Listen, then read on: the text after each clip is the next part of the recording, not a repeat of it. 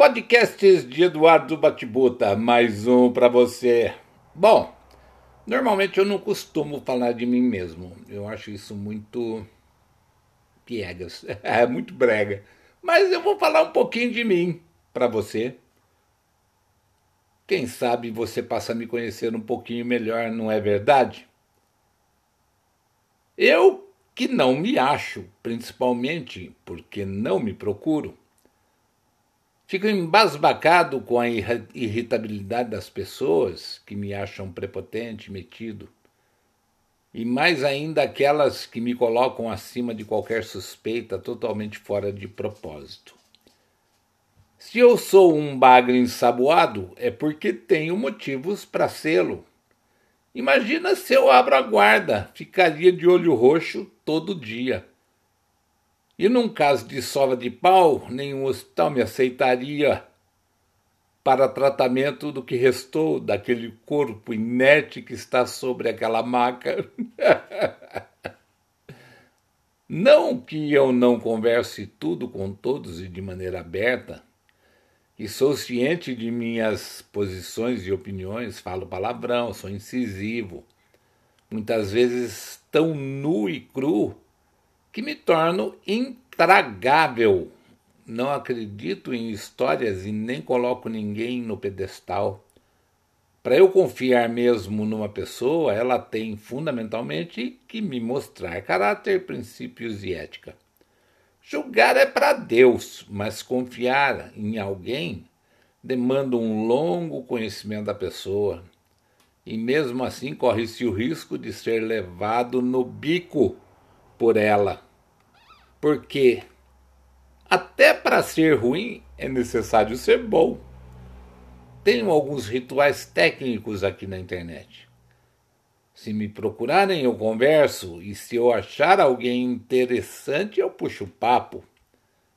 Mas o que é ser interessante no meu caso? Não é muito simples, não mas posso tentar explicar parte do processo. Gosto de pessoas espontâneas, criativas e adultas o suficiente para não serem demagogas ou hipócritas e achar que colocando uma fachada austera estará me mostrando o que eu espero ver. Muito pelo contrário, eu prefiro gente aberta, mas verdadeira que não esteja interpretando uma peça, mas sim vivendo sua vida de maneira aberta e limpa. Não quero saber dos seus problemas. Problemas todos temos, todos. Quero as soluções e proposições. Isso sim acho muito interessante. Se você está procurando um parceiro ou um namorado, com certeza esse não sou eu. Mas se você está atrás de diversão, curtição e jogar conversa fora, achou, é aqui mesmo. Eu não sou ciumento, mas não indico amigos. Isso é coisa pessoal de cada um. E cada um sabe onde pisa. Às vezes, uma indicação errada me fará perder dois amigos, aquele que eu indiquei e aquele para quem eu indiquei. Eu não tenho preocupações que me deixem de cabelos em pé ou me tirem o sono, porque eu me conheço e sei até onde vou e com quem e por que, se achar que a conversa está tomando rumos diferentes, aviso logo que, como nos GPS, precisamos recalcular a rota. Com aqueles que me afino, não tenho eira e nem beira com os que realmente tenho laços de amizade, admiro, respeito e quero conhecer pessoalmente, e mais eu acho isso muito normal. É do ser humano a aproximação.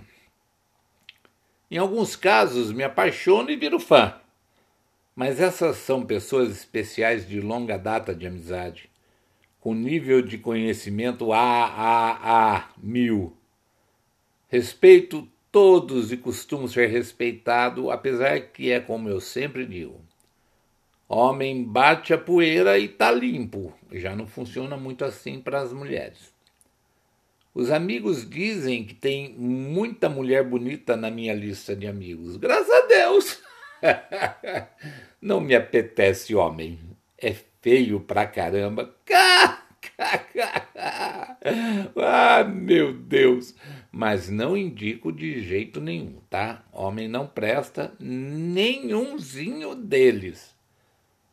Última coisinha sobre mim. Dou valor a quem se dedica a escrever três ou quatro palavras próprias do que a mensagens prontas. O caminho fica mais curto para conversas. E não é porque escrevo que exijo que escrevam bem. Errar é humano.